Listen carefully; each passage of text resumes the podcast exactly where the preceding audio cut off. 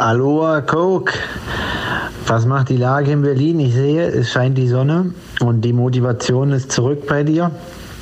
Ja, auf alle Fälle immer schön tief gehen im Training und ich hoffe, du bist wieder heiß. Ist vielleicht eine ja, spannende Sache, ne? mal so über Motivation und ähm, den Drive zu reden, ordentlich durchzuziehen. Was hältst du davon? Also ich sehe, du bist fleißig und hast jetzt auch den Hitwoch umgewandelt und äh, die erste 100 ist in der Box bei Sonnenstrahlen. Ja, gib mal Bescheid, wie es aussieht und ich freue mich von dir zu hören. Bis dann, ciao. Aloha. Ja, Micha, du hast ja die letzten Tage oder die letzten Folgen leider ähm, nicht dabei sein können, aber ich sehe, du hast das Fahrrad rausgeholt und auch wenn jetzt nicht der Wettkampf ansteht, ordentliche Meter sind schon in der Box und der 30er Schnitt kommt bald. Ja, ich hatte auch schon zu gucken gesagt, Motivation steigt jetzt wahrscheinlich wieder, weil die Sonnenstrahlen rauskommen in Deutschland. Ja, lass mal darüber reden die nächsten Tage und wenn wir uns hören. In dem Sinne, bis dann. Ciao. Aloha, Kalle. Motivation war nie weg, aber mit Sonne ist natürlich einfach schöner und es zieht uns alle irgendwie raus.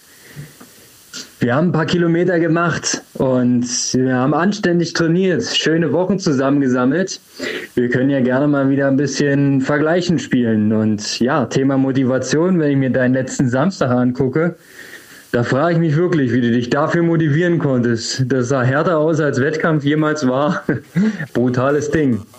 Jo, dann bis gleich. Tschüss, tschüss.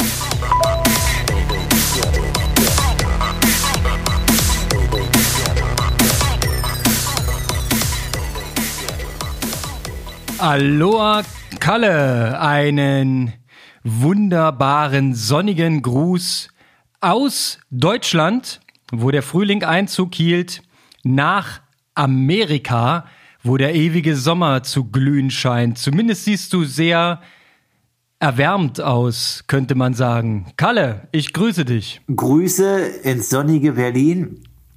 Erwärmt ist gut, also die Hitze und die Luftfeuchtigkeit sind hier auf alle Fälle Thema und äh, jeden Tag ja, ist das T-Shirt nass und man kann es ausfringen, egal ob Rad oder Lauf, obwohl es eigentlich nur 25 Grad sind. Denk aber, das ist ganz gut für die Gewöhnung und ist schon so ein bisschen Hawaii-Feeling. Sehr geil. Das klingt auf jeden Fall, sage ich eigentlich immer, dass es gut klingt. Ne? Es klingt immer alles gut, aber es sieht doch geil aus. Wir verfolgen dich natürlich, deine Trainingsdaten, was du auf Strava so abreißt äh, und wie es läuft, wo du gerade bist und so weiter. Und wer es auch verfolgt, ist unser lieber Stammgast, äh, Sportmacher, Kollege und Produzent, unser Micha Ries. Der ist heute auch mit dabei. Micha, Grüße nach Brandenburg. Hallo, einmal mein Gruß aus dem aus der äh, Funkstille Brandenburg nach Amerika und nach Berlin. Gut seht ihr aus. Ich habe lange keine Menschen mehr gesehen. Und dann gleich so schöne. Wie schön.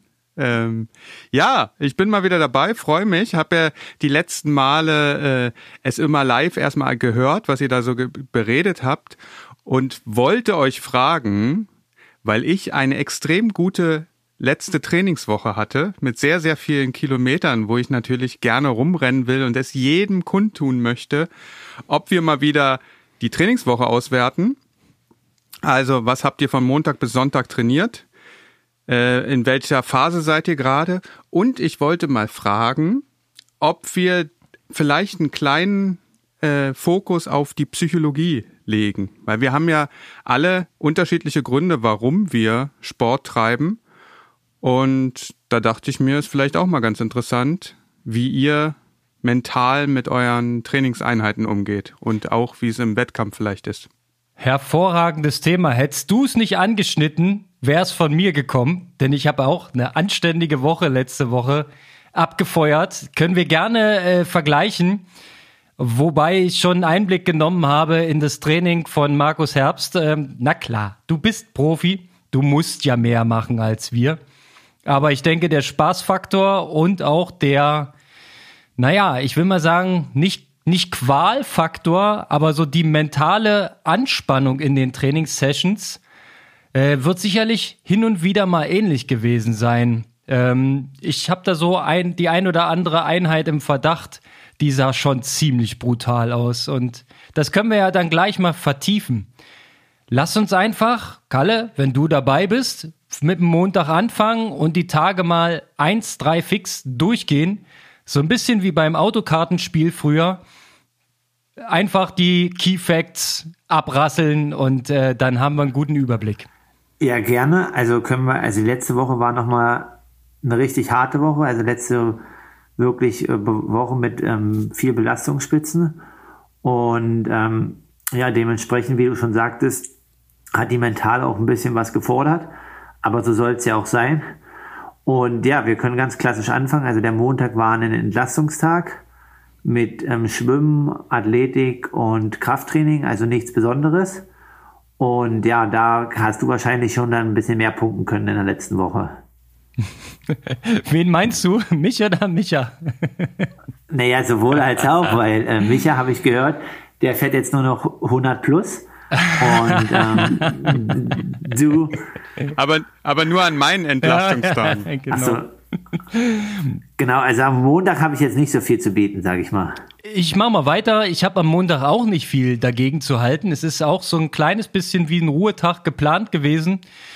Ich war mit den Kindern beim Leichtathletiktraining. Es ging mal wieder auf dem Sportplatz. Ich glaube, das war eine einmalige Woche, so wie das gerade prognosetechnisch aussieht. Jetzt sind erstmal Ferien, danach weiß keiner. Auf jeden Fall haben wir die Chance genutzt, waren ein bisschen auf dem Sportplatz. Ich hatte Zeit, wollte eigentlich gar nicht trainieren, bin dann trotzdem ein bisschen hin und her gejoggt, paar Steigerungen gemacht und äh, zwischendurch auch zweimal zwar nur jeweils zweieinhalb Minuten, aber das Springseil bemüht, um ein bisschen zu mobilisieren. Soll gut sein, das Training. Habe ich mal ein Video gesehen, mache ich auch gerne. Bisschen Zugseil habe ich auch gemacht, habe ich alles mitgehabt ähm, und habe da im Prinzip eine Dreiviertelstunde von jedem etwas gemacht. Micha, wie sah dein Montag aus? Bei mir war stand meine Standard 50 Kilometer Runde äh, auf dem Programm. Ich bin, ich glaube, das Wetter war bedeckt, einfach nur 10 Grad. Es wird im, im Laufe des äh, der Woche nochmal interessant, äh, das Wetter. Ähm, und ich bin äh, ja, 50 Kilometer gefahren, 130er Puls, was bei mir dann sowas, irgendwas Lit-mäßiges ist und hatte nichts Besonderes erlebt. Aber 50 Kilometer im Sack. Schieb doch gleich den Dienstag nach. Interessiert mich, wie es dann weiterging. Den Dienstag habe ich äh, nichts gemacht. Da habe ich mich ausgeruht hm. für die Sachen, die da vielleicht kommen noch die Woche. Ah, du hast Kraft gesammelt, weil ich habe die, die äh, Summe der Woche gesehen und äh, ich weiß, da muss was kommen, weil das war ganz schön viel am Ende. Genau, und ich, glaub, Alles klar. ich glaube, Kalle, wir hatten ja, am Montag schon beschlossen, dass wir vielleicht mal alle zusammenfahren. Ich glaube, mhm. dafür habe ich mich Alles vorbereitet. Klar. Kalle, dein Dienstag? Ja, Dienstag ist jetzt immer so, also von Stunden ist dann gar nicht so monstermäßig, also sind dann irgendwie fünf, fünfeinhalb Stunden Training. Aber da ich ja, was wir in anderen Folgen schon hatten, mich immer viel dehne und immer versuche auch Pausen zwischen den Einheiten zu lassen, ist der Dienstag mit vier Einheiten schon immer organisatorisch ganz schön straff. Und also es fängt halt an früh mit einem 10 Kilometer Lauf, dann ähm, 1,30 bis 1,45 Radfahren, alles im GA-Bereich. Ähm, ja, dann meistens, also jetzt in dem Trainingslager war dann immer Schwellenprogramm Schwimmen, also bin ich gestern auch nochmal geschwommen. Mhm. Ähm, 3x400 Kraul, äh, 3x200, 3x100. Also es ist dann so, sind zwei Kilometer, bisschen über 2, 2, 1, 2, 2 an der Schwelle. Ähm, mit nicht ganz so langen Pausen, also so 20 Sekunden, 25 Sekunden. Und ähm, ja, abends dann noch einen etwas zügigen GA1-Lauf, so dass man dann halt schon ja nach dem Schwimmen schon gut ermüdet ist und aber dann nochmal so ein halbzügig laufen muss. Was ist bei dir aktuell halbzügig und wie weit? Na, immer nur, das war jetzt ein Zehner und der war dann so äh, 405 bis 410. Okay, also schon noch nicht, noch nicht ähm, außerhalb des Lit-Bereichs, aber schon am, früher hätte man gesagt, oberes GA1 eher, ne? Oh, ja, oberes GA, GA, GA GA1, GA1 Codes hieß das in Potsdam, ne? also G GA1 Codes. GA1 Codes war dann schon ein bisschen schneller als GA1 lang, alles klar. Ja, genau, GA1 Codes. Ich war ähm, dienstags, dienstags vormittags oder morgens habe ich immer die zweitwichtigste Einheit der Woche. Das ist jede Woche die zweitwichtigste Einheit. Das ist meine äh, Stabi- und Rücken-Session, die ich in der Physiotherapie mache an geeigneten Geräten. Ähm, und mache da meine Rumpfstabilität und ein bisschen Krafttraining. Das war morgens und am Nachmittag bin ich noch elf Kilometer in einem entspannten Tempo gejoggt. Also ein klassischer Litlauf. Ja, dann sind wir schon beim Mittwoch. Micha, Äh, jetzt geht's los. Ja, ich glaube, wir hatten das schon mal gesagt. Dadurch, dass ich ja äh, diese, diese Schwimmer-Vergangenheit habe, habe ich nicht so eine Probleme, immer das Gleiche zu machen. Und ich habe auch am Mittwoch die 50 Kilometer Standardrunde gemacht. Äh, Die heißt ja nicht umsonst so. Die ist genau Standardrunde. Wetter war ähnlich. Ich glaube, wir haben uns langsam gefreut, dass der Frühling kommt. Ich bin deutlich langsamer gefahren. Ich denke, dass da Wind war, weil äh, ich hatte einen höheren Puls und bin langsamer gefahren. Es muss ja irgendwelche Gründe haben. Und es war nach dem Ruhetag. Ja, also Nach dem Ruhetag hat man eigentlich immer einen höheren Puls, wenn du etwas erholter bist. Aber ich bin ja auch ein kmh langsamer gefahren. Das widerspricht ja dann der Erholungs. Hast du gegessen vorher? Das, weil das schreibe ich hier nicht auf, aber so von der Zeit Ah. 12,50. Wie ist denn das bei Strava? Interessiert die, mich mal, also die, die ich- ist ich- das die Ankunftszeit oder die Startzeit? Wisst ihr das? Startzeit immer. Nee, dann habe ich was gegessen. Okay. Keine Ahnung. Vielleicht war, hatte ich einfach keinen Bock. Interessiert mich, weil äh, ich habe die Vermutung oder sehe das bei mir in der Praxis, wenn du vorher was isst, hast du durchaus zehn Schläge mehr im Schnitt. Zehn. Ja, als wenn du morgens nüchtern, wenn du äh, noch halb schlaftrunken ähm, dich aufs Radl setzt und wirklich ruhig fährst, dann passiert bei mir gar nichts. Dann bin ich unter 100 unterwegs. Ja, wenn die, wenn, wenn, das ist gut. wenn du keine Kohlenhydrate so äh, schnell verfügbar hast, ist, geht's nicht so gut. Da bist du eher im Fettstoffwechsel. Das, Na, was heißt, geht's nicht so gut? Ist ja dann Nee, noch teilweise also mit Absicht so. mit dem, also, mit der Herzfrequenz. Wenn man dann, wenn man es dann er, erzwingen wollen würde und richtig reinlatscht, dann kann man ja aus den Reserven schon noch mal ein bisschen was machen. Aber ich Naja, finde halt diesen Zusammenhang ganz interessant. Ich weiß nicht, ob es beim Profi auch so ist oder machst du eigentlich sowas wie äh, nüchtern morgens den ersten Lauf? Also geht Ja. er vor dem Frühstück? Ich schon manchmal. Also, aber nicht zu viel. Also ich habe damit auch mal äh, 2015 richtig äh, in den Sack gehauen mit viel nüchtern Training. Weil Ja? zu viel, ja, das ging richtig vom Baum. Also, das war vor Wiesbaden und da wollte ich halt nochmal abnehmen. Und das Problem ist halt, dass wenn du immer nüchtern trainierst, dass du ja dann, so wie Micha sagst, immer an deine Reserven gehst, so, ne? Und ich habe halt wirklich dann vier Wochen lang jeden Tag eine nüchterne Einheit gemacht. Habe auch nochmal gut zwei, drei Kilo abgenommen. Und ähm, ja, der Wettkampf war dementsprechend, ich würde sagen, es war einer meiner schwärzesten Tage. Also der war noch schwärzer als Miami. So. Ja, Und- ich habe ähm, gerade zu dem Thema kürzlich einen Podcast gehört, hier Coaches Corner wieder von den Kollegen. Da war Dan Laurent zugeschaltet und genau zu dem Thema hat er was sehr Interessantes gesagt. Also er gibt gar keine Ernährungshinweise an seine Athleten, eher noch den Hinweis, esst ausreichend viele Kohlenhydrate, denn wir wollen im Training ordentlich einen abfeuern. Also so von wegen mit ähm, Kohlenhydrat reduziert, so High Fat, Low Carb, ist, war, war völlig ablehnend gegenüber. Hat er gesagt, kompletter Quatsch. Geht bei den meisten Athleten schief, weil es auch aufs Immunsystem geht. Also, also Und, ja, ähm, da, gleich mal, also ja. wir sind jetzt gleich hier bei der Analyse von den äh, Trainingstagen. Das passt ganz gut. Und noch ein Beispiel, also Ivan Rana ist jetzt äh, äh, vielleicht nicht mehr ganz so on the top, aber vielleicht die älteren Zuhörer wissen, dass der ziemlich gut war früher auf der Kurzdistanz und auch dann auf der Langdistanz. Und der hat das, glaube ich, auch mal vor zwei, drei Jahren versucht mit so Low Carb, war dann drei, vier Monate richtig, richtig schlecht. Und dann hat er wieder umgestellt auf Kohlenhydrate und auf einmal ging die Leistung wieder nach oben. Und ich gehe jetzt zu meinem Mittwoch, also da sind wir auch gleich bei dem Thema wieder. Also mein Mittwoch war äh, früh ähm, so Tempoläufer an der Schwelle, 5 mal 1000 und dann nochmal 6 mal 400 mit relativ kurzer Pause.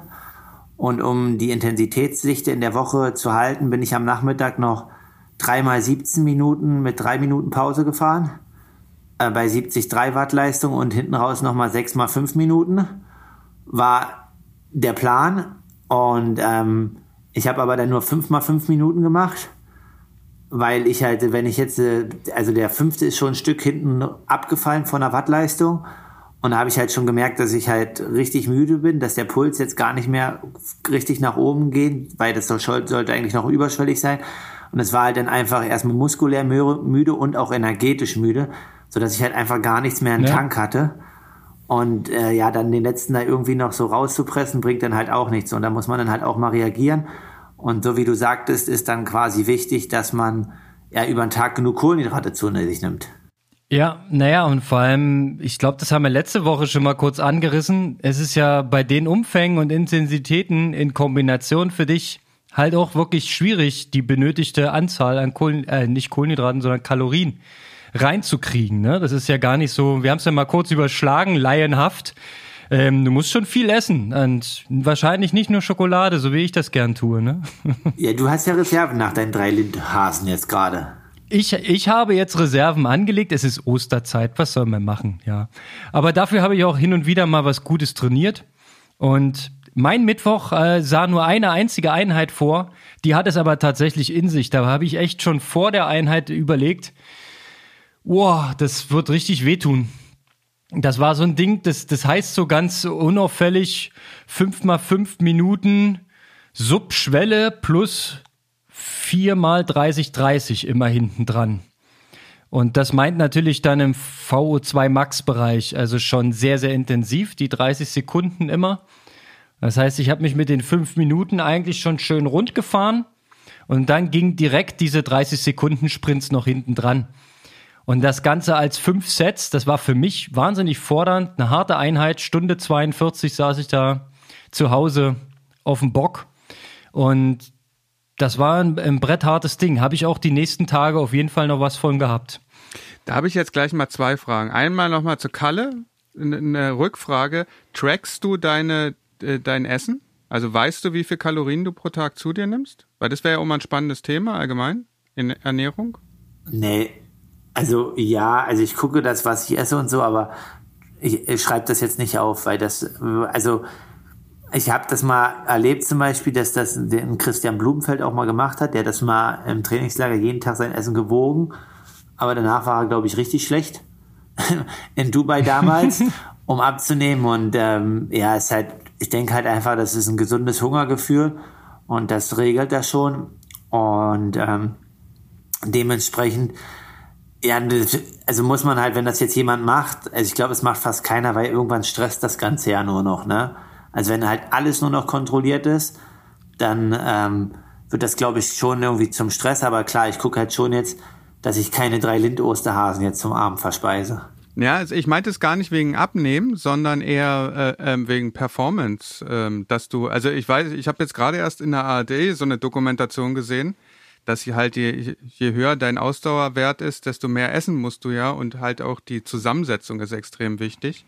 Deshalb wollte ich das mal wissen, ob ihr das überhaupt es, dann ja, so es gibt halt so in wichtigen Einheiten da definitiv, da ist schon vorgegeben, also wo wir jetzt drauf eingehen werden am an dem Samstag, was ich da in der Einheit zu mir nehme und auch ja vorher halt. Ähm, da ist schon dann essentiell. Aber jetzt genau auf Gramm und so, das weiß ich nicht. Aber in den Einheiten weiß ich dann schon, welche Verpflegung ich nehme. Und es ist halt auch wichtig, dass man das trainiert. Und die andere Frage, weil Konrad ja sein VO2 Max Training da gemacht hat.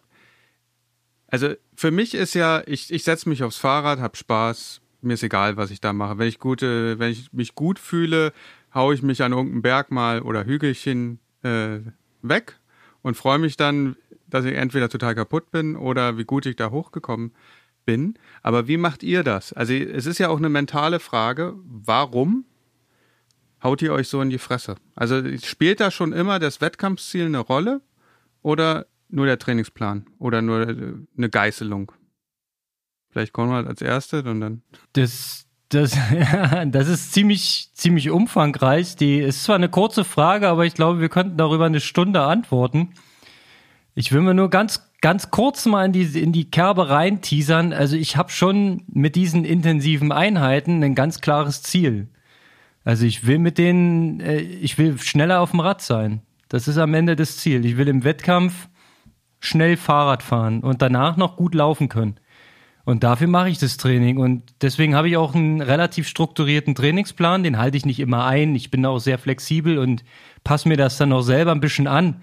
Aber die grobe Struktur, die steht. Und das hat alles äh, einen Zweck, ja.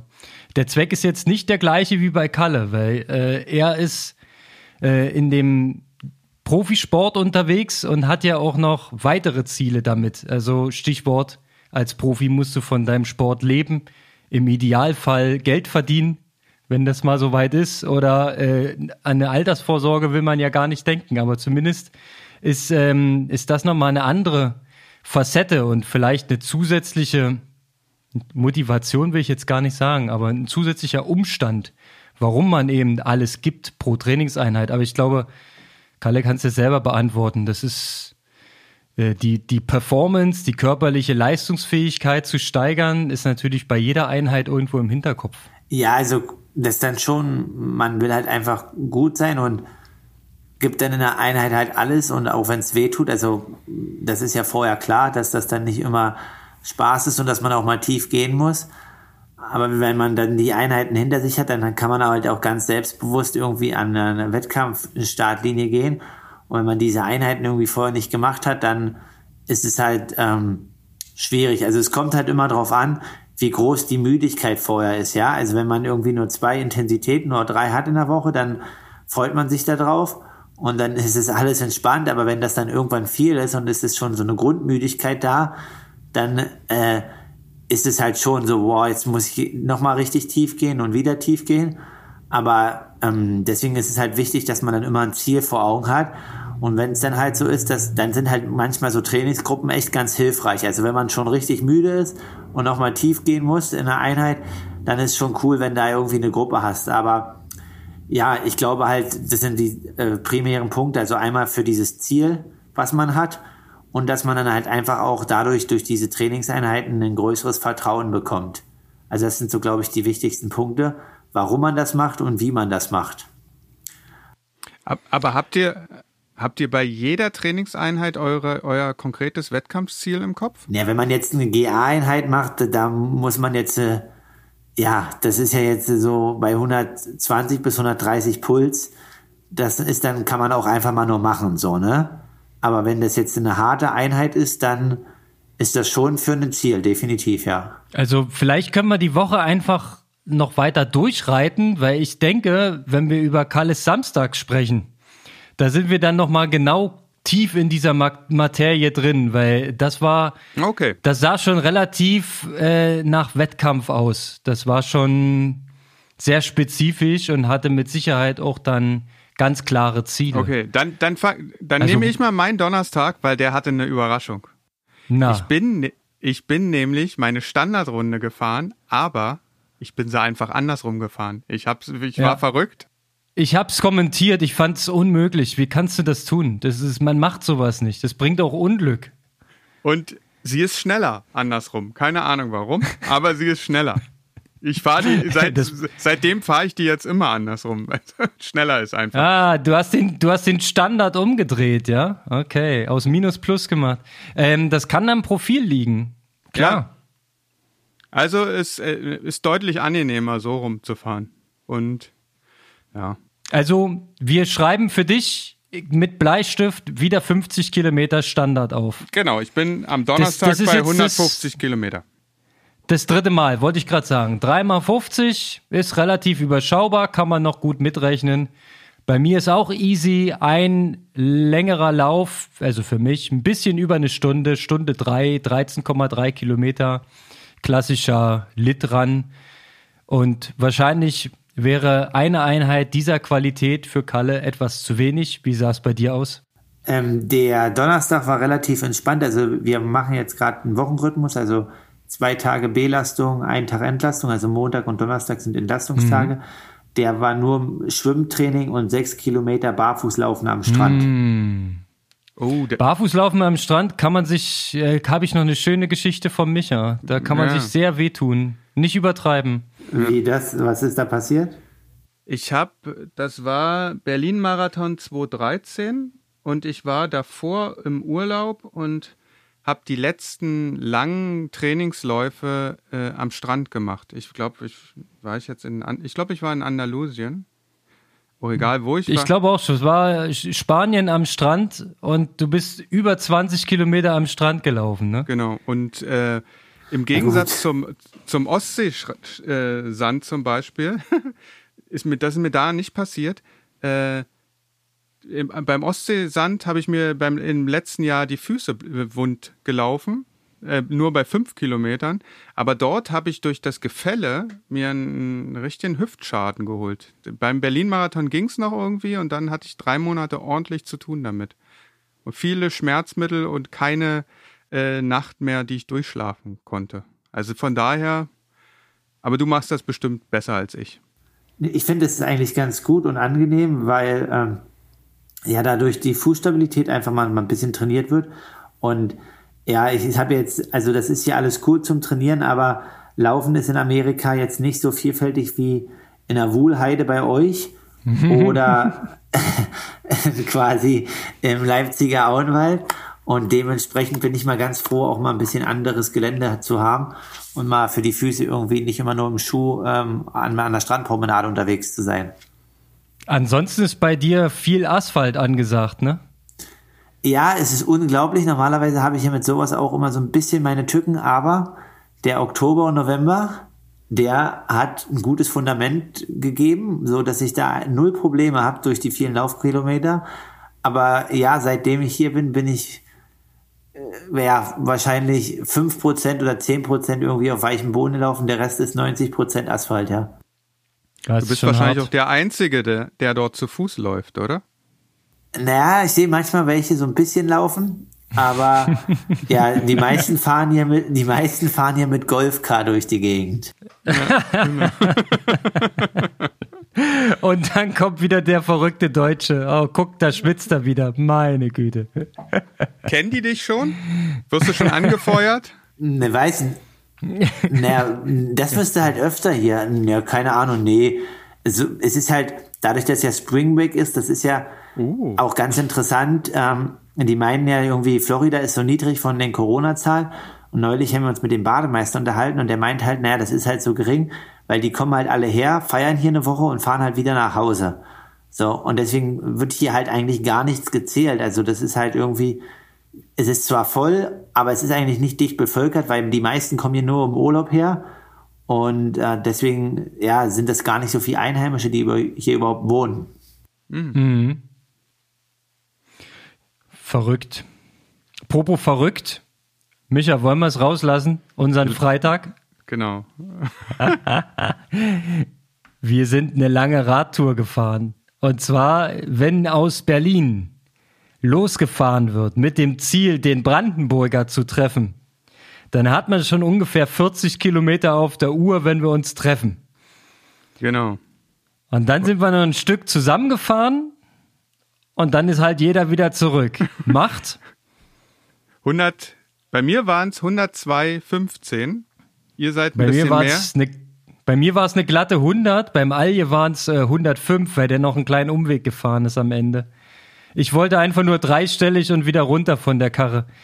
Ich habe mal ausgerechnet, dass obwohl wir zusammen fahren wollten, wir, von, dass ich von den 100 Kilometern nur 20 Kilometer mit euch gefahren bin und 80 alleine. Sag ich ja.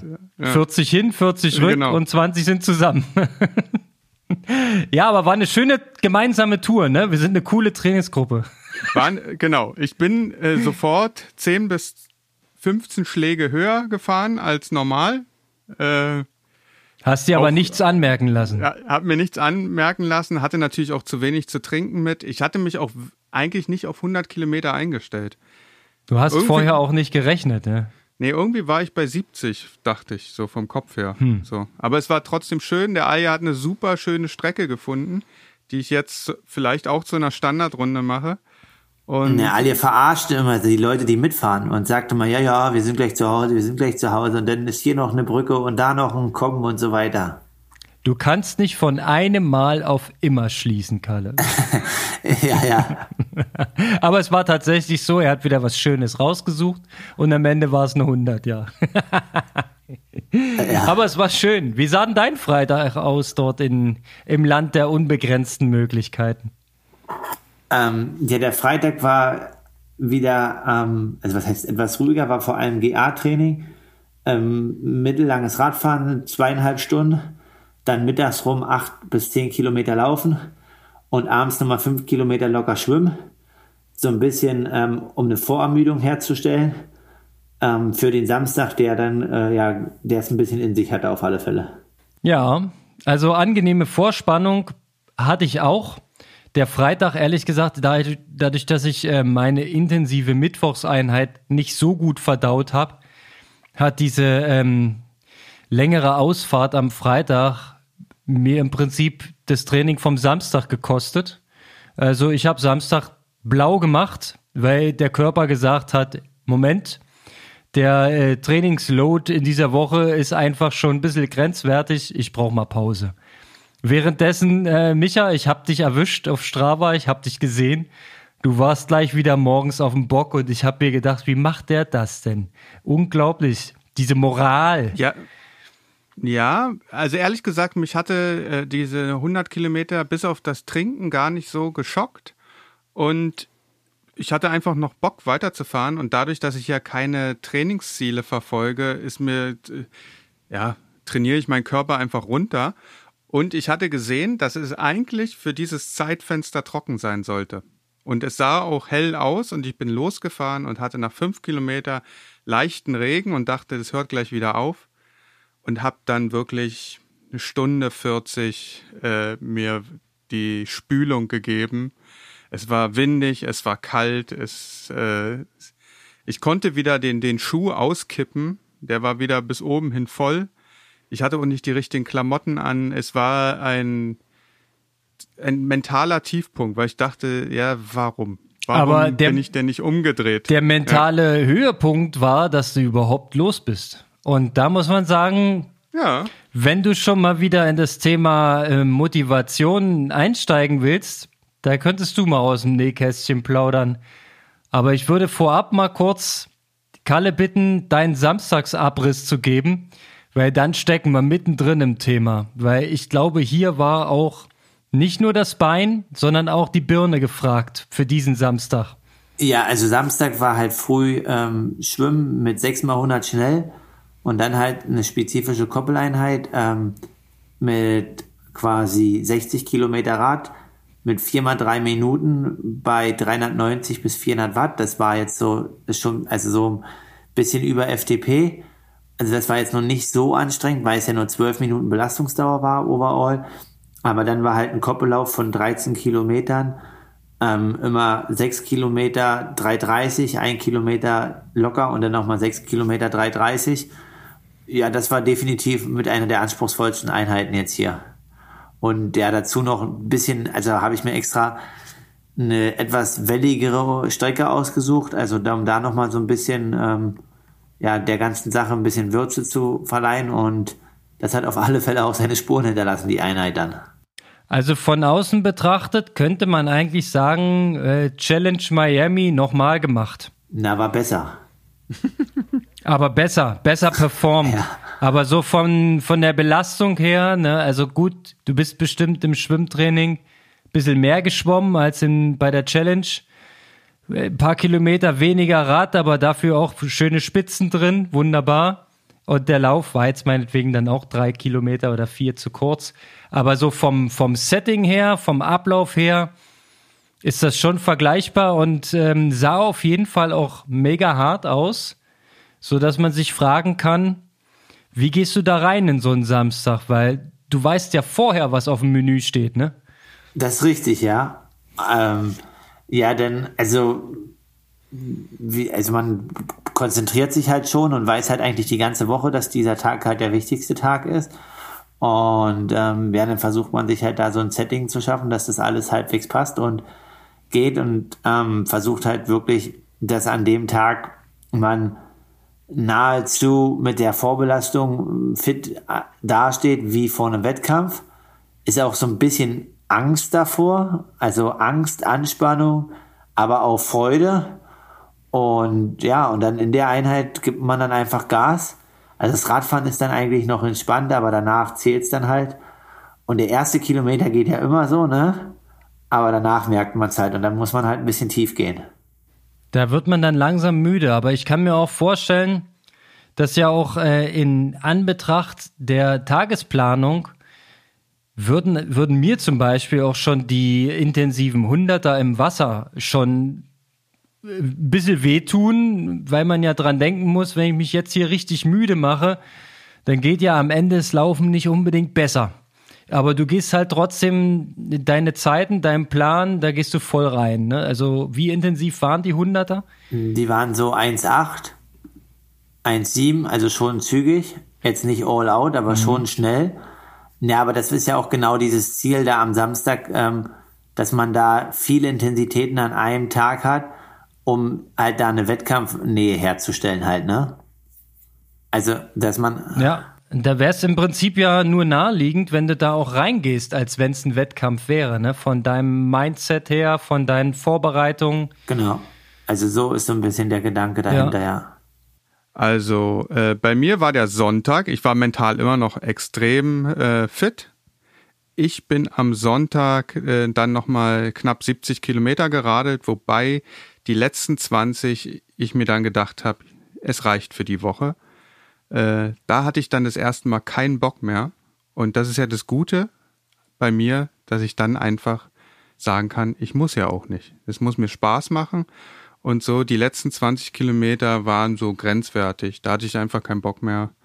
Und äh, ja. Aber nach Hause musst du ja trotzdem. Das ich heißt, muss, äh, genau. ja, aufhören ist keine Option. Genau. Aber da hat mich dann motiviert, dass ich dem lieben Alje noch eins vorgebe, weil ich war ja im Wettstreit in der Woche, ohne dass er es wusste vielleicht, wer mehr Kilometer macht. Und ich wollte ihn ein bisschen ärgern und zum Schluss sind 370 Radkilometer rausgekommen, was für mich, glaube ich, so das Maximum an, an geistiger Kapazität auf dem Fahrrad hergibt.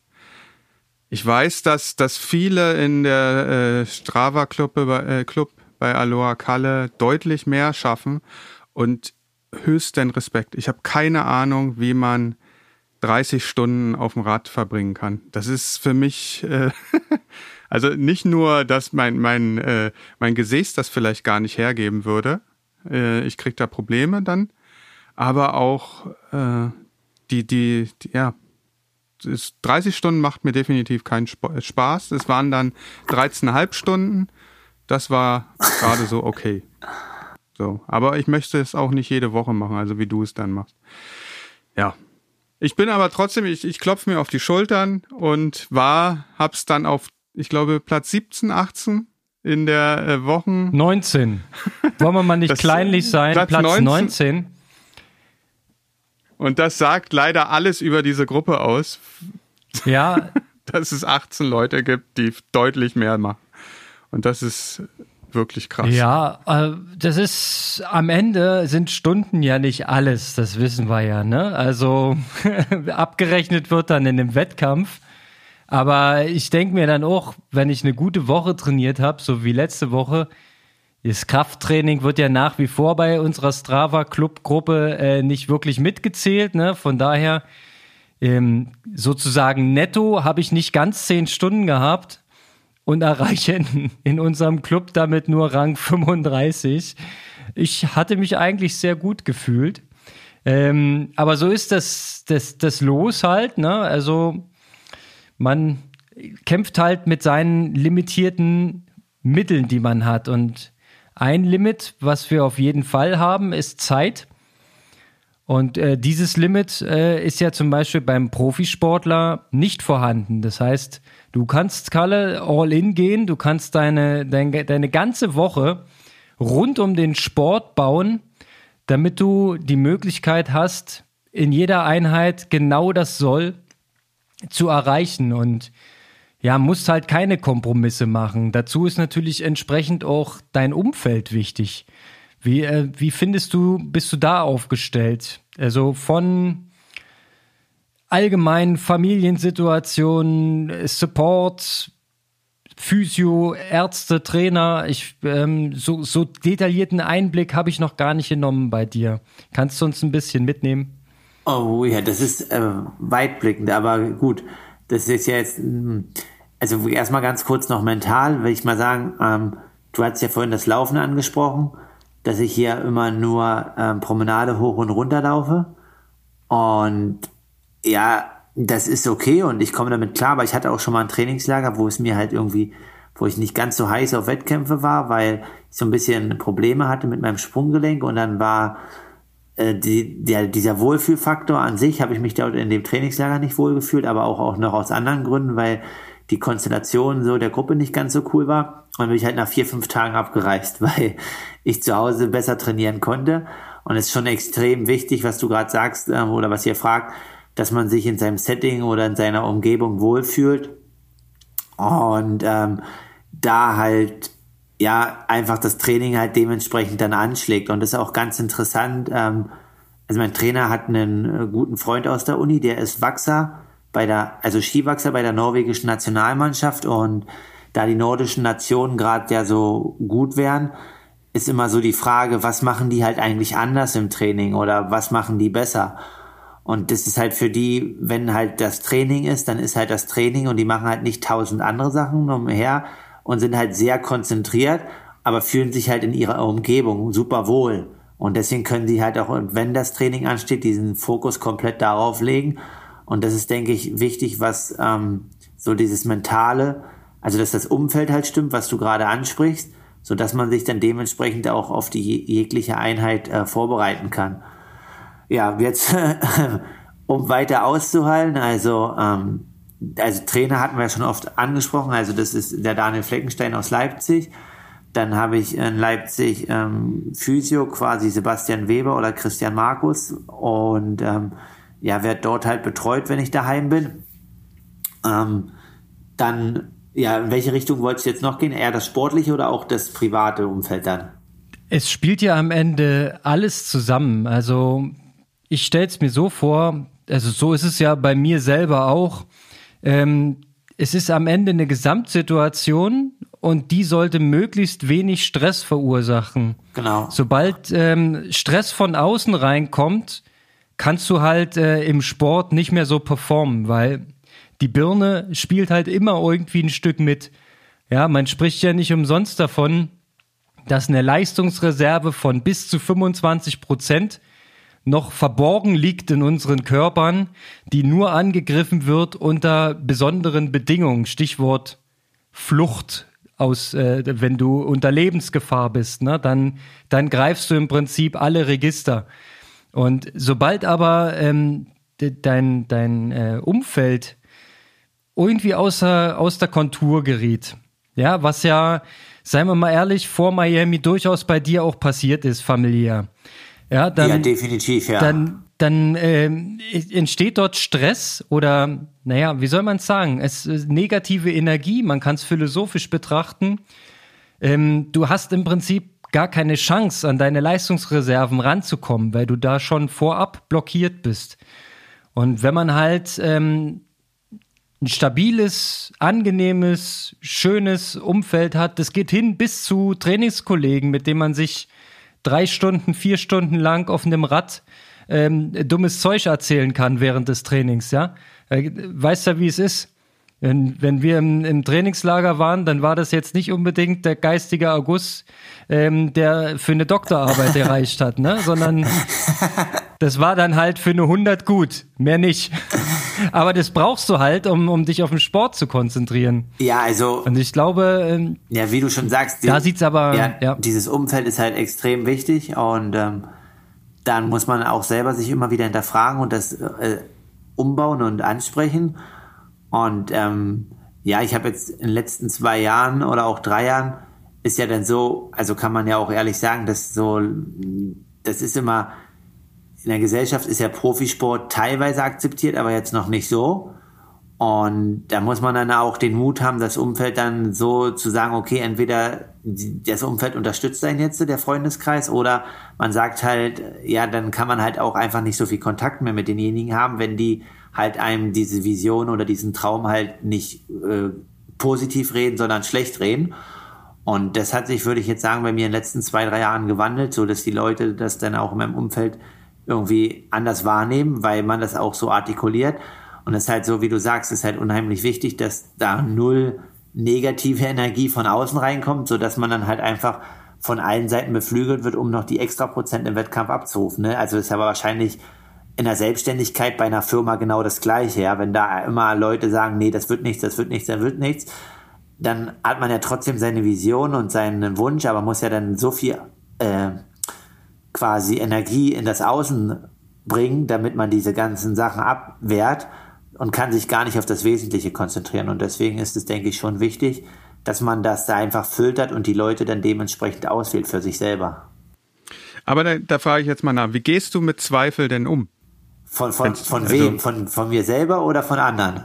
Genau, naja, Zweifel, Zweifel im Wettkampf, ob du die, die richtig, ob du die Leistung gerade bringen kannst, Zweifel im Training, ob du überhaupt zu den Top-Leuten gehören kannst. Du weißt es ja eigentlich immer erst beim Wettkampf, ob du konkurrenzfähig bist. Aber du trainierst ja darauf hin, dass du konkurrenzfähig bist. So, also die, die ist, ist ja die, die große Frage, wie du im Wettkampf damit umgehst wenn du auf einmal in eine, in eine, Krise kommst, wo die anderen wegfahren und du gerade nicht in der Lage bist, vielleicht mitzugehen. Also wie gehst du damit um? Ja, das ist halt, ja, also das ist natürlich, du, ich finde das ganz interessant, also das, was du sagst, also was das genau macht, kann ich nicht beschreiben, aber auf alle Fälle schmälert die Leistung nochmal, ne? Also du bist dann, also erstmal, das ist dein, du wirst deinem eigenen Anspruch ja nicht gerecht und dann musst du die Ziele neu definieren.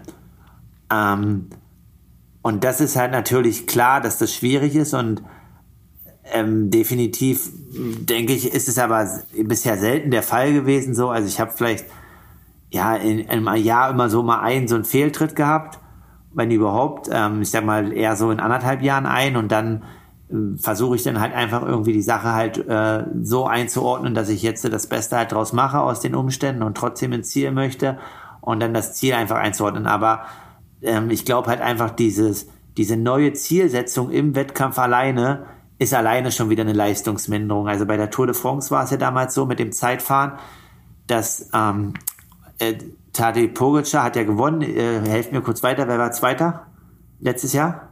Der, der andere Slowene. Ja, ich weiß.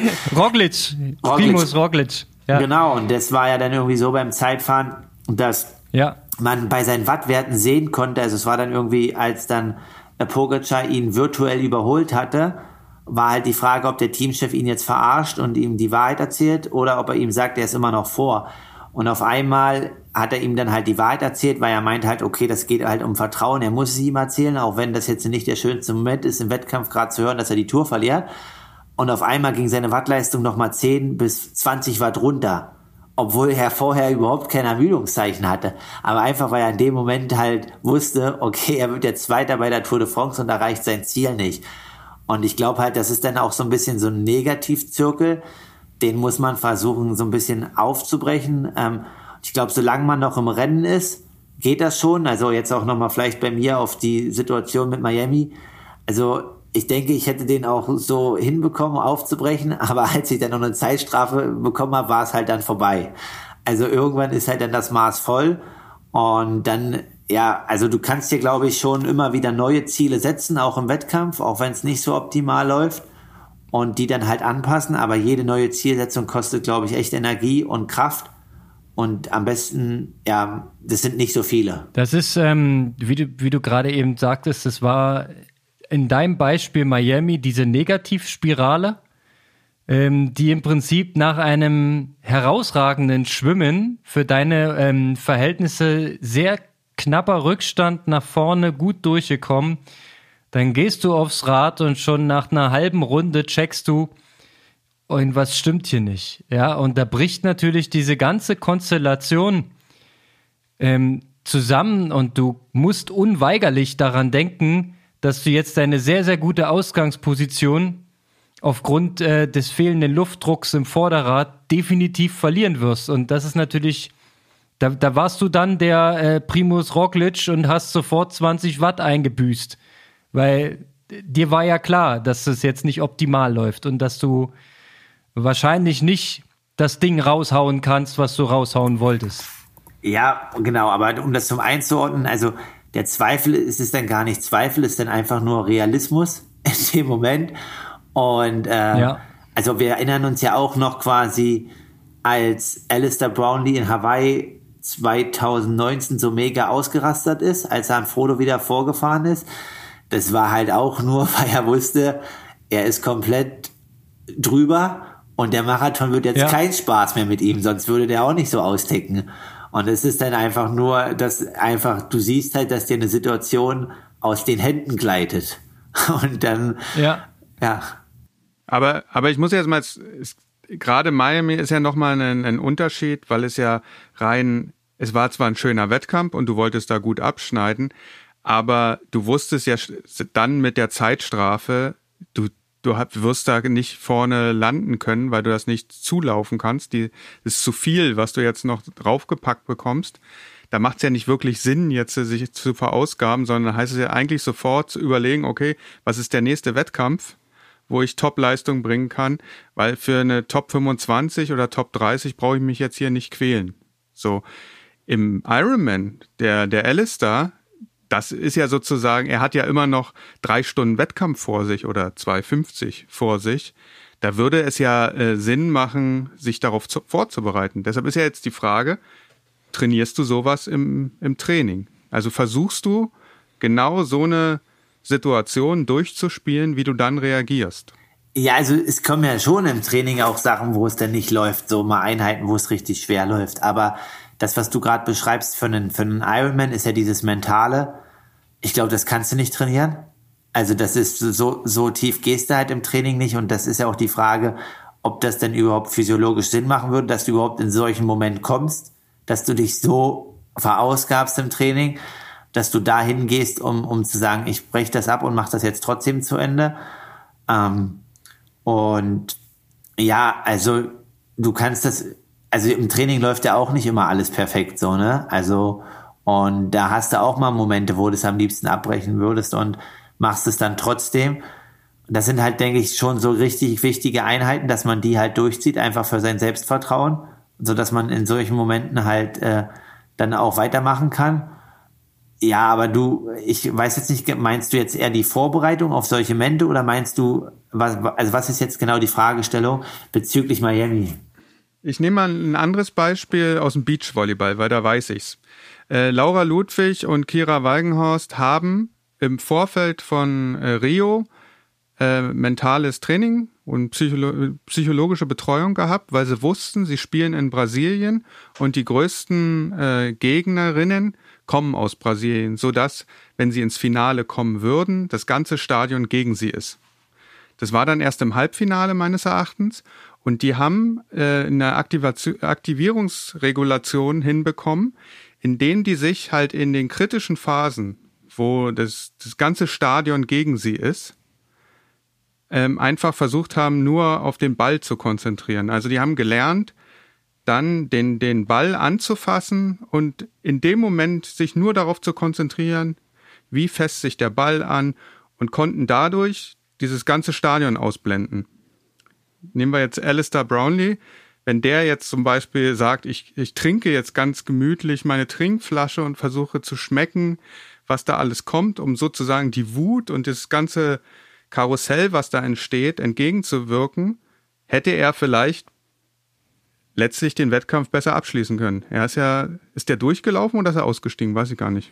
Nee, nee, er ist durchgelaufen, aber ich glaube in dem Moment, warum er so sauer war, ist, weil ähm, beim Ironman gibt es ja auch valide Zahlen, die lügen ja nicht. Und ich denke, er wird festgestellt haben, dass er schon eine Rennstunde lang mindestens 20 Watt über seinem Limit ist und wird dann gespürt haben, wie ihn die Kohlenhydrate langsam verlassen. Und dann kannst du eins und eins zusammenzählen, ob du eine harte Birne hast oder nicht. Die hat er zweifelsohne. Ja, der Typ ist zweimal Olympiasieger. Der ist, und der hat auch schon Ironman in 7,45 beendet. Also der ist jetzt auch nicht, der kann das auch mit der Langstrecke. Nur wenn halt die Taktik schief geht, weil ein Übermensch mit dir Wettkampf macht, ähm, da war er in dem Moment halt Realist. Aber ich gebe dir ein Stück weit recht, er hätte natürlich gegensteuern können.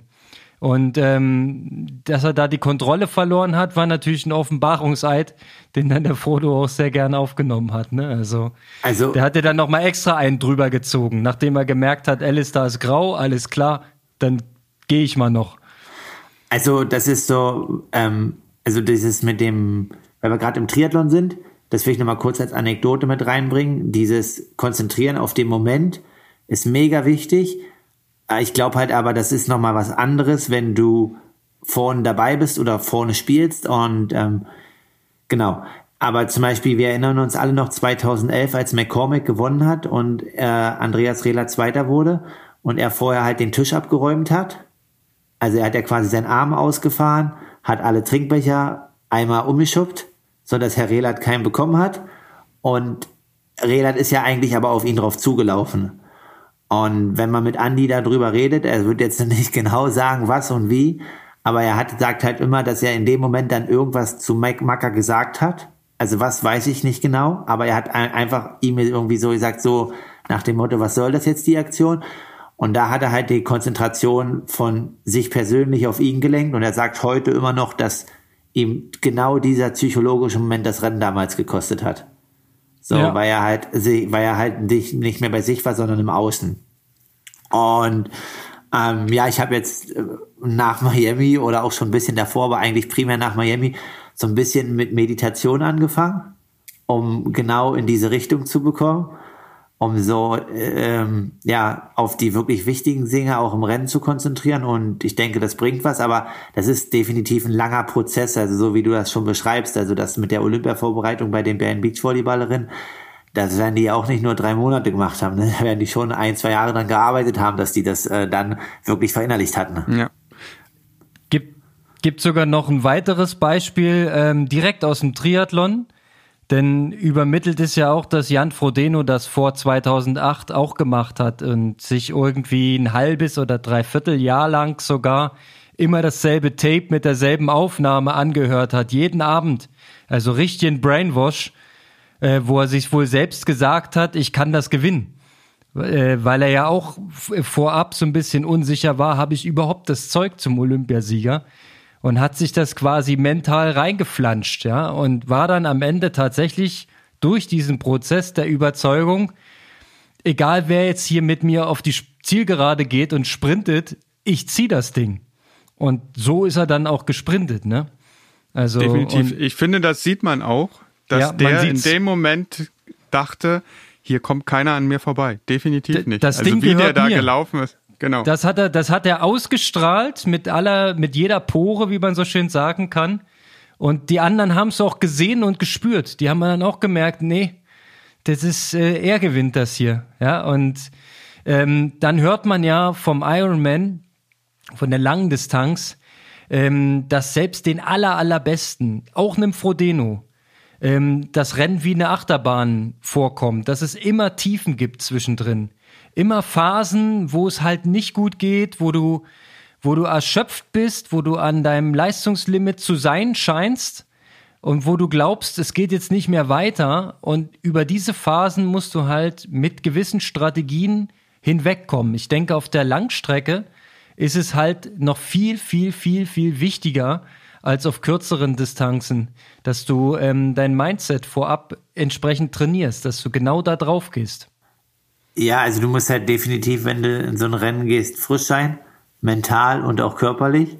So, was ihr halt auch schon angesprochen habt, dass du halt überhaupt in solchen Szenarien in der Lage bist, halt ähm, quasi, ja, da einfach das zu überwinden und in dieser Situation dann das Rennen weiterzumachen und halt einfach quasi auf einer langen Strecke gibt es halt mehrere Situationen, die so ähnlich sind oder kommt halt immer was und dann musst halt einfach vom Kopf her bereit sein, die zu überwinden und auch mal irgendwie zehn Minuten zu haben, in denen dir es nicht so gut geht.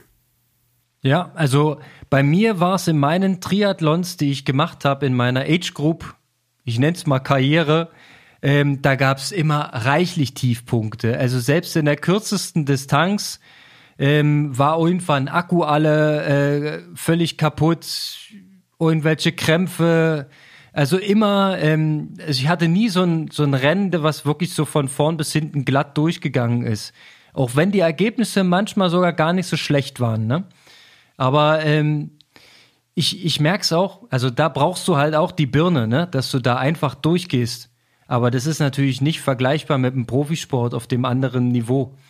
Ja, weil bei euch geht es natürlich auch um viel mehr. Würdest du denn sagen, dass du, egal bei welchen Ironman, immer das perfekte Rennen brauchst? Also, dass da alles klappen muss? Oder wird jeder Wettkampf Momente haben, wo du einfach äh, sehr gut reagieren musst? Mental jetzt. Also, ich glaube, das perfekte Rennen gibt es vielleicht einmal im Leben. Also Frodo hat ja auch mal beschrieben, er hat es einmal gehabt, 2019 für ihn auf der Langstrecke. Ich äh, würde jetzt sagen, ja, ein perfektes Rennen, wo alles gab es für mich noch nie. Ähm, ich suche das jetzt auch nicht, das wird dann einfach kommen, wenn es kommt. Und wenn dann mal zwei, drei Prozent äh, ich hätte besser gehen können, sein können, dann hätten die halt sein können. Aber das ist ja auch irgendwie das Schöne, dass ähm, man immer wieder noch ein Rad drehen kann. Ne? Also die meisten Sachen müssen schon gut gelaufen. Das sind dann Nuancen, ne? die dann vielleicht, dann sagt man halt, okay, der Wechsel war jetzt nicht ganz perfekt so, ne? Aber ja, dementsprechend ähm, auf der Langstrecke wird es wahrscheinlich nochmal äh, anders sein. Also kann ich jetzt, da habe ich nur eine gemacht, die lief sehr gut, aber gab ja auch ein Fauxpas in dem Sinne, dass ich quasi energetische Probleme hatte, aber trotzdem noch sehr gut durchgekommen bin. Und ich hoffe, dass ich äh, auf meiner zweiten Langstrecke hier in Amerika ja da eigentlich vielleicht nur fünf Minuten äh, einen schlechten Moment habe und sonst halt acht Stunden lang gute Momente. Das wäre eine sehr, sehr gute Endzeit, ja. Ja. ja. Und was, aber was machst du, wenn es nicht so ist? Also ist ja jetzt wirklich die Frage. Ist ja eher damit zu rechnen, nee, dass also, du im Schwimmen ein Problem bekommst, vielleicht im Radfahren ein Problem nee, und beim also, Laufen. Also ich werde mich jetzt nicht vorher damit beschäftigen, dass das nicht so ist. Ich gehe fest davon aus, dass das alles gut läuft. Ich kann mich nicht vorher mit dem Negativen beschäftigen. Also, also ich würde es ich würd's gar nicht negativ nennen, aber ich glaube, ähm, dass man sich mit bestimmten Szenarien im Vorfeld schon mal äh, auseinandersetzen muss dass du zum Beispiel beim Laufen ab einem bestimmten Punkt mal so eine energetische Delle spüren wirst. Das ist, glaube ich, ja, relativ normal und dass du, also ich glaube, Micha meint jetzt keine Vollkatastrophen, kein Platten oder kein Brille ja. ist weg beim Schwimmen oder sowas, ja. Das sind natürlich Worst-Case-Szenarien, die versucht man im Vorfeld äh, auszu, also zu vermeiden, dieses Risiko gering zu halten. Ähm, klar, aber wenn du jetzt im Ironman bist, äh, ist damit zu rechnen, dass es halt dann bei dir auch so eine Art Berg- und Talfahrt geben wird und dass es auch Täler gibt, aus denen du wieder rauskommen musst. Und die Frage ist, kannst du das im Vorfeld vielleicht irgendwie visualisieren oder ähm, daran arbeiten, also ich dass es dich nicht überrascht einfach? Ja, also bei meiner ersten Langdistanz hatte ich ja auch dieses Tal und ich bin immer noch erstaunt, wie, wie einfach das ging, das dann zu überwinden halt. Und diese Erfahrung nehme ich mir halt einfach mit, ne? Jetzt vor allem, was du sagst, ja. energetisch laufen. Also, dass ich halt einfach, also ich glaube halt einfach, dass ich mit dem Erfahrungsschatz da weiß, okay, dass das einfach auch sich wieder ändern kann.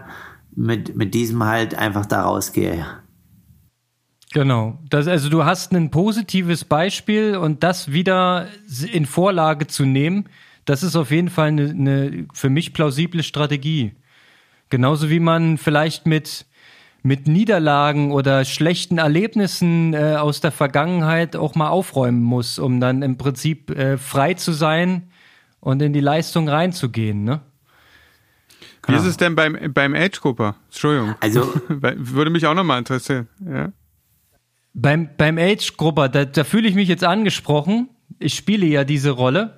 Ähm, und ich kann euch sagen, ähm, ja, es gibt diese mentale Komponente. Wir waren vorhin bei dem Thema äh, Stress und dass der Stress sich auch kumulieren kann. Das sind äh, verschiedenste Einflussfaktoren bis hin zur Ernährung.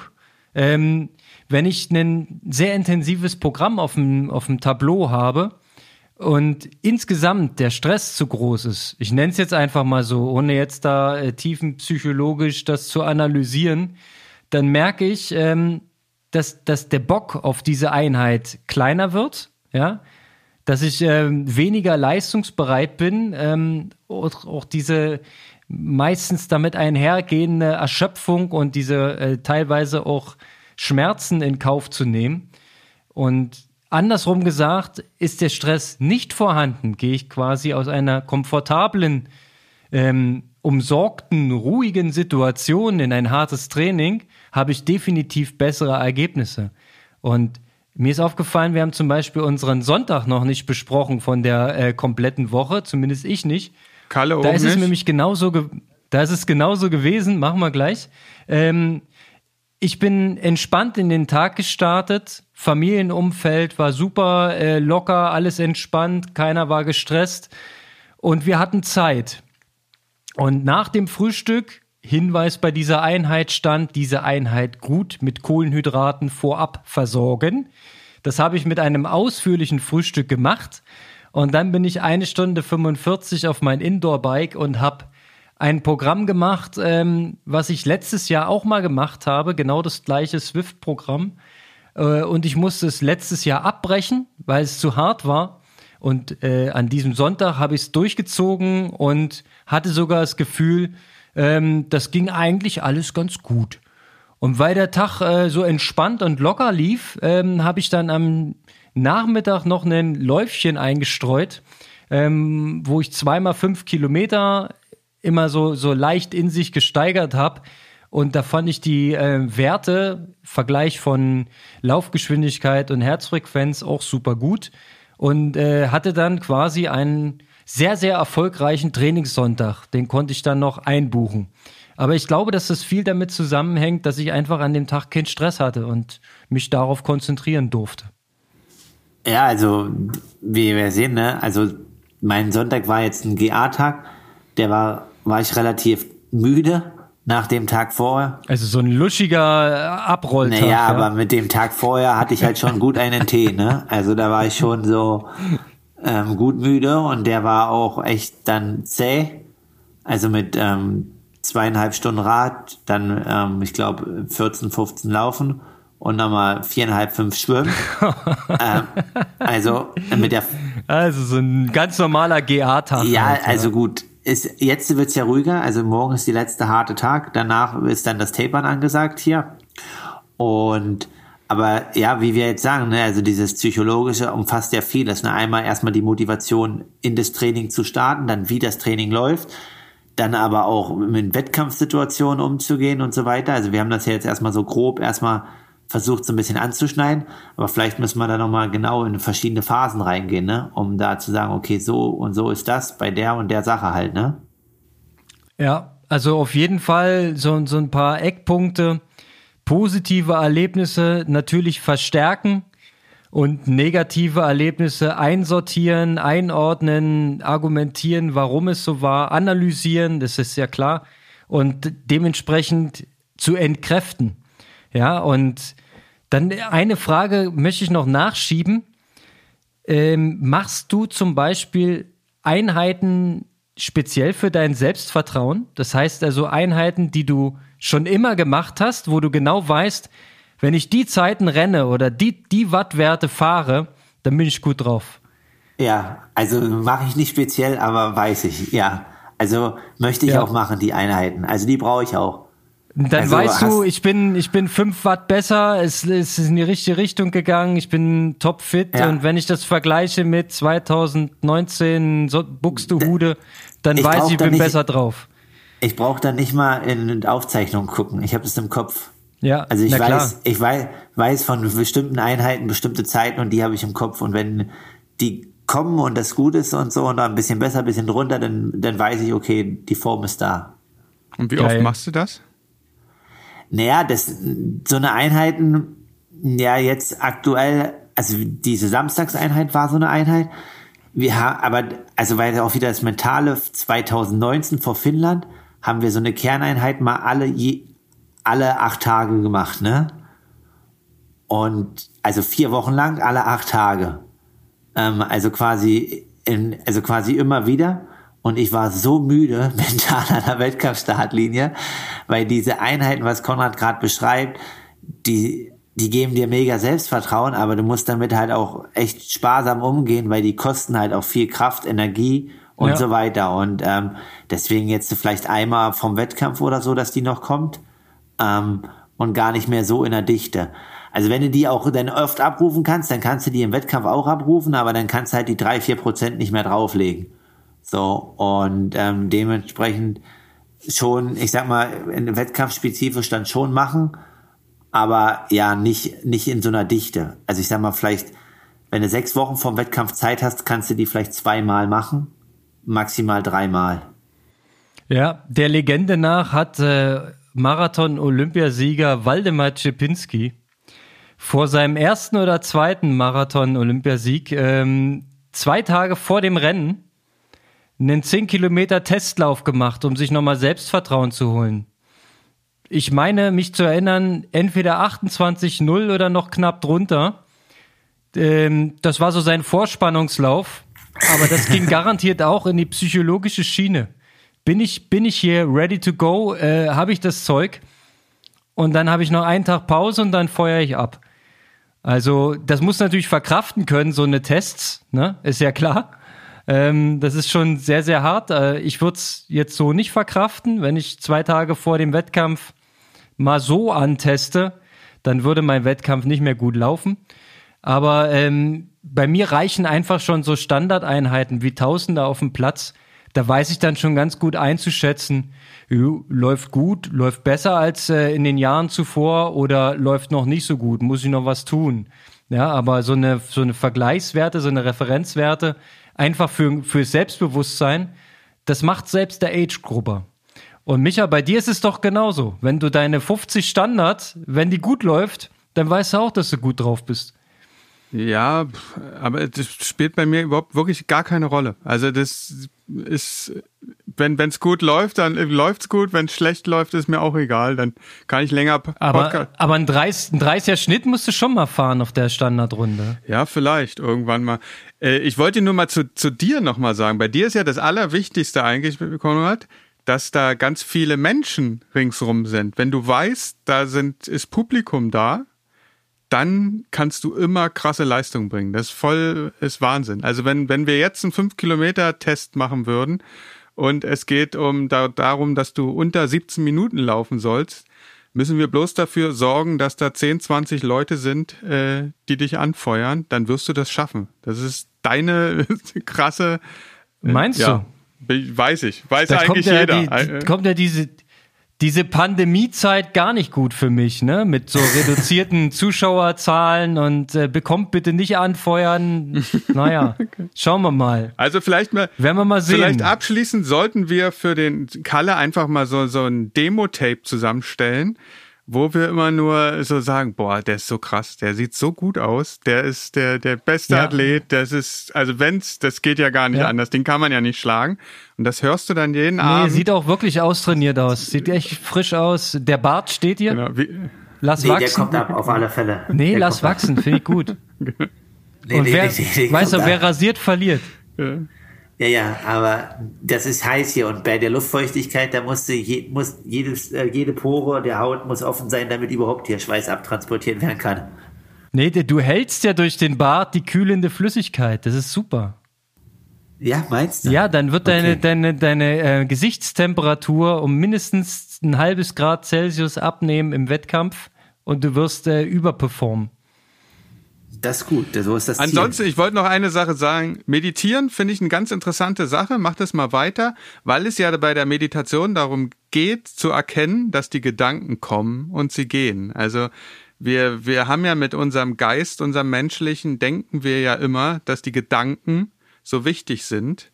Und äh, du lernst ja sozusagen bei der Meditation, dass alle Gedanken an sich erstmal gleich sind und auch ein negativer Gedanke einfach durch einen positiven Gedanken ersetzt werden könnte. Genau. Und wenn du das, und wenn du das jetzt regelmäßig machst, das dauert aber, da musst Ich weiß. Ist das, ist das, auch für Konrad ist das übrigens gut, das zu machen, äh, dann werdet ihr bessere Menschen und bereitet euch schon auf das ich, Leben danach vor. Denkt daran, ne? Ich, ich sag immer, ich meditiere auf dem Rad ja, ist ja, ist ja ähnlich. Also theoretisch. Wenn man gar kein. Wenn, wenn du mal wieder ohne Kopfhörer äh, eine Runde Rad fährst, dann meditierst du wirklich. Weil dann kommen die Gedanken und dann gehen die Gedanken. Genauso ist es. Ich habe das am ähm, äh, Donnerstag, nee, am Freitag probiert, ohne Kopfhörer, neben dir herfahren und es machte immer nur klack, klack, klack, klack, klack, klack, klack, klack, klack, klack, klack. Ja, ich weiß, das Ventil war locker.